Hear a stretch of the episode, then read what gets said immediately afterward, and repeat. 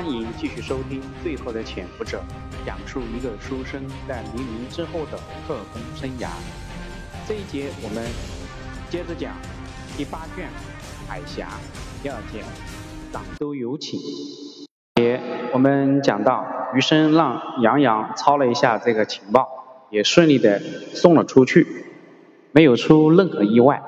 杨林顺利的从许明阳的手里得到了杨洋写的小楷作品。虽然早已获悉飞机失事背后的真相，但是如此清晰的情报还是让杨林很是痛心。徐明阳再三请求将此信件全文报道出来，这样一定会轰动全世界。对于国民党来说，它绝对是一个重大的打击。党性极强的杨林虽然内心是想这么做的。但是他仍然坚持，呃，将信件交到中央特别委员熊向晖的手里。果然，中央回电不同意此情报登报，而且是命令将此信件转交港英政府方面。面对如此详尽的情报，港英政府想拖延都拖延不了了。此时已经调任华润公司当董事长助理的林峰对此很不理解。他不明白，既然有如此明确的情报，为什么中央不公布出来，为烈士讨一个公道？是无法为他们复仇，至少不让他们牺牲的不明不白。政治嗅觉敏锐的杨林耐心地给林峰解释了中央的来电精神。此时，中央对台湾的政策已经偏向于和平解决。虽然屡次险些遇害，但是以德报怨的周恩来周总理在万隆会议仍然放出了国共和谈解决台湾问题的信号。现在再进行大规模的声讨，不符合中央既定的方针。这样的解释，林峰只能表示愿意听从党中央的安排。他关心的另外一件事情，此次情报的来源是否还是余生？杨林犹豫了一下，还是对他说了实话。林峰非常高兴，余生又来香港了。此时，香港对于国民党情报来源来说，绝对不是一个好地方。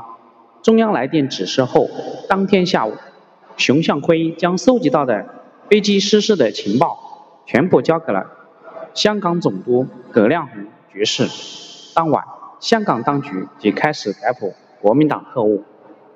由于此案的主犯赵冰成、陈洪九、周居早就溜之大吉，港英政府只能对那些早已暴露的国民党特务进行抓捕，甚至一些早已脱离国民党的前任特务和情报人员也不例外。当然，中华旅社和香港时报这些地方虽然是监视的重点，但是港英政府并没有对两处大举行动。只是传唤拘留了一部分人而已。面对危局，毛中心、盛昌福沉不住气了，他们一再要求迅速撤出香港，返回台湾。盛昌福表示，自己在香港工作十年有余，看这情形，港英政府这一次是来真的，不是那种割靴搔痒的行动。一旦抓到判刑，台湾方面鞭长莫及。而且，香港监狱里面那些吃过国民党亏的人，肯定要他们好看的。余生耐心的让他们保持镇定。台湾没有任何指示的情况下，只能坚守岗位。其实，余生没有告诉他们的是，他已经电告蒋经国，自己能处理好这件事情，台湾无需出面。蒋经国当然赞同，因为台湾方面。如果干涉此事，等于不打自招。余生判断，港英政府仍然只是虚张声势。如果真要抓人，那么中华旅行社和报社不会连个经理都不抓。当然，自己也要做好随时被请去喝茶的准备。这一天下午，余生如往常一样从报社出门，毛中心跟在他侧后，两个人准备去马路拐角的。咖啡店喝下午茶，就在他刚刚碰到咖啡店门把手的时候，毛中心忽然把他往旁边一推，然后两个人冲上来，很快就挟持住毛中心，手枪枪口贴在他的前胸上。毛中心喊道：“快走！”余生赶紧伸手示意，都不要动。这时候，一个华人便衣警察站到了毛中心的旁边，给余生打招呼：“秦先生，跟我们走一趟吧，处长大人有请。”该来的早晚都会来。余生用手指了一下毛中心，放了他，我跟你走。毛中心挣扎着想反抗，社长，别管我。余生笑了笑，没事，他们处长只是和我聊聊。便衣警察过来弯住余生的胳膊，然后使了个眼色。那两个身材高大的警察马上就放开了毛中心。余生对毛中心交代：“你不用担心我，回到我的办公室去沏好茶，等我回来就行。如果……”万一我今天回不去，你就让许社长明天去警务处要人就行了。毛中心还是不放心，不行，万一他们是土匪呢？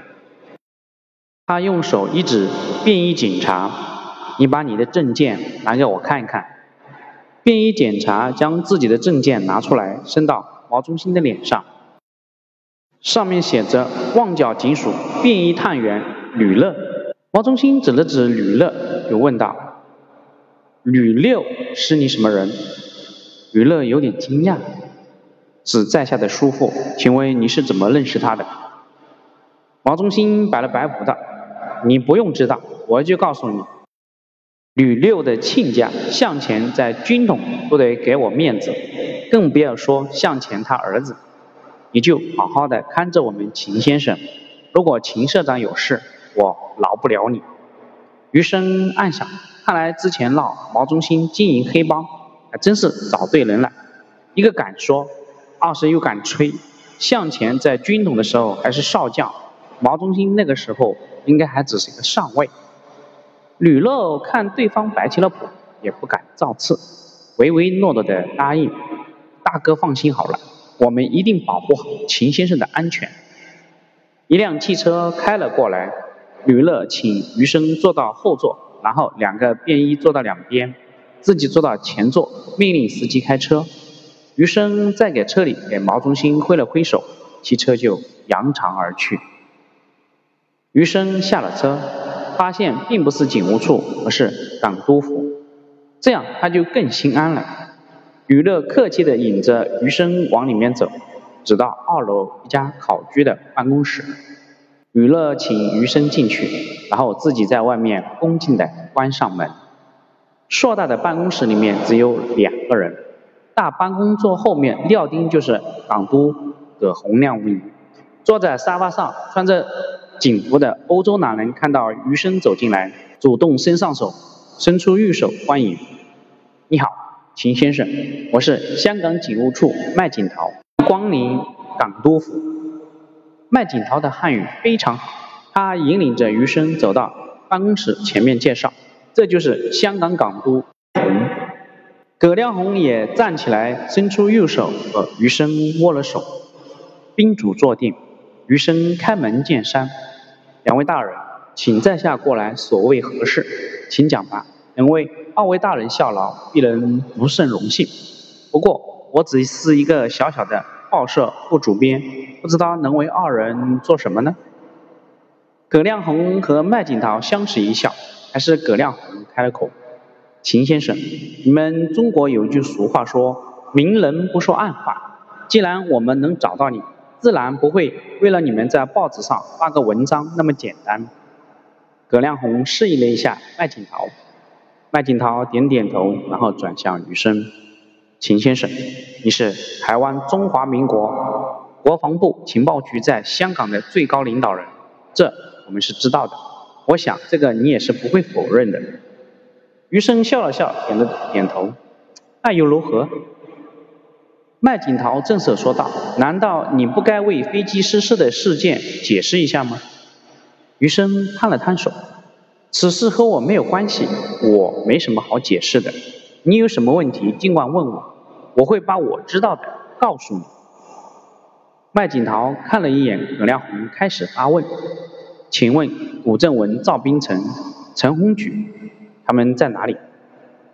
余生叹了口气：“唉，我很想帮你，可这几个人都在台湾，我无能为力。”麦景涛有点生气了，可这件事必须有人负责。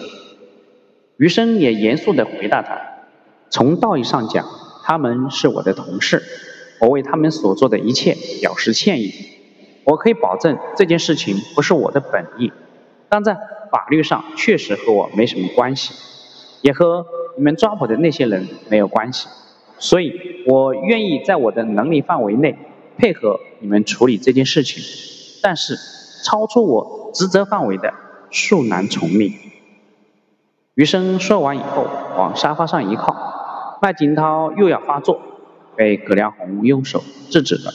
他优雅地问道：“余生，秦先生，我现在的位置，用你们中国话就是说被放到了炉子上烤。我想请教你，如果你是我，你会怎么办？”余生又把身子坐直了回来。我当然会有一个合理的办法。好。